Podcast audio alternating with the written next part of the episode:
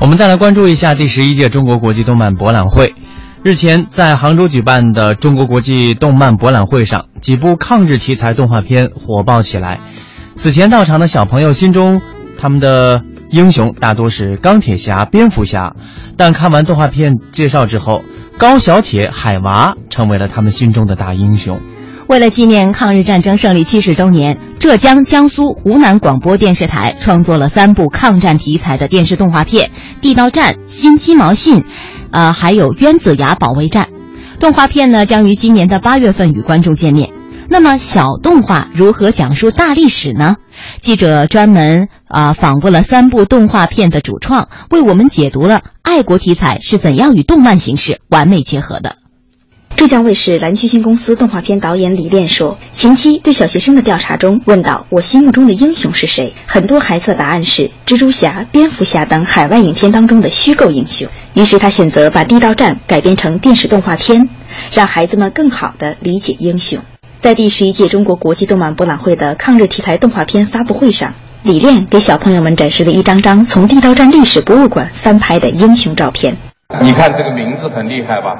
爆炸大王厉害吧？这个名字肯定比蝙蝠侠厉害，对不对？还有飞行爆炸大王，这些都是真人，这些不是编出来的。他们是英雄吗？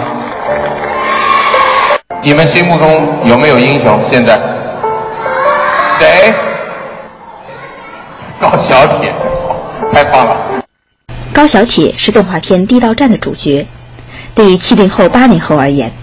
黑白电影《地道战》并不陌生。那些充满智慧和欢乐的情节，也成为那一代人的童年记忆。那么，改编成动画片会有哪些不同？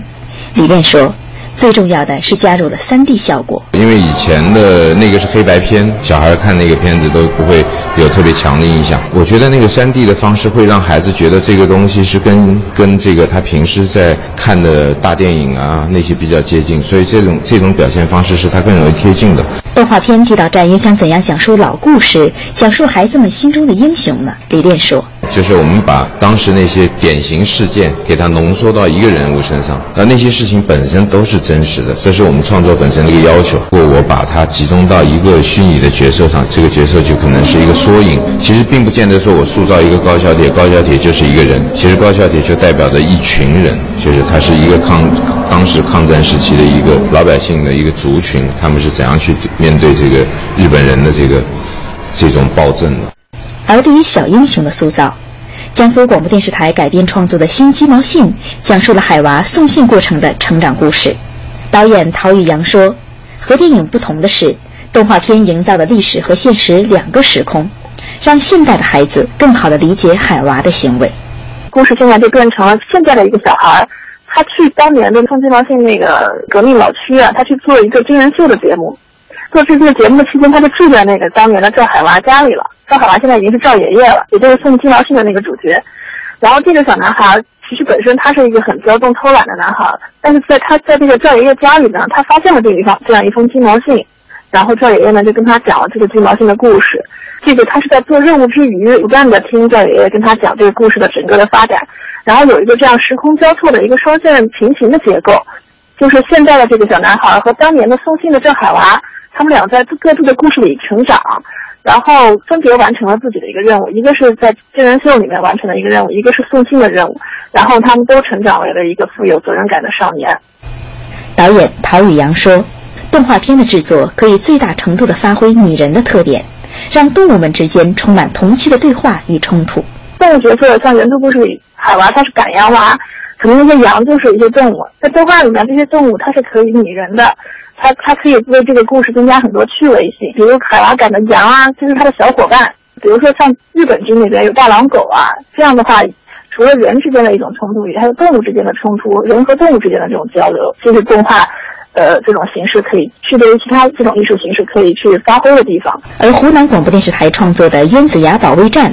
它的素材来自山东沂蒙山区一个村庄，由十九岁村长带领村民誓死抗日的真实故事。制片人黄奕说。将由抗日剧明星，例如李幼斌等带领孩子们进行红色夏令营，采取线上播出动画片加线下夏令营的方式，让孩子们感受那段红色历史，用动画片与纪录片相结合的方式来追忆英雄。比方说，我前面直接去实拍的有一小部分，就是明星带着孩子们去参加红色夏令营，见到了那些当年经历过这个战争的那个老奶奶，她在给他们讲故事，然后再引入动画片，在结尾的时候再回忆到这些，嗯，当年有因为有几个人物是比较有特，十九岁的村长，然后还有一个牺牲了的一个十八岁的女孩叫林晶，就是线上播出动画片，然后我们线下其实也有。呃，红色夏令营的这种嗯体验的这种互动嘛，来传播这样的一个红色题材。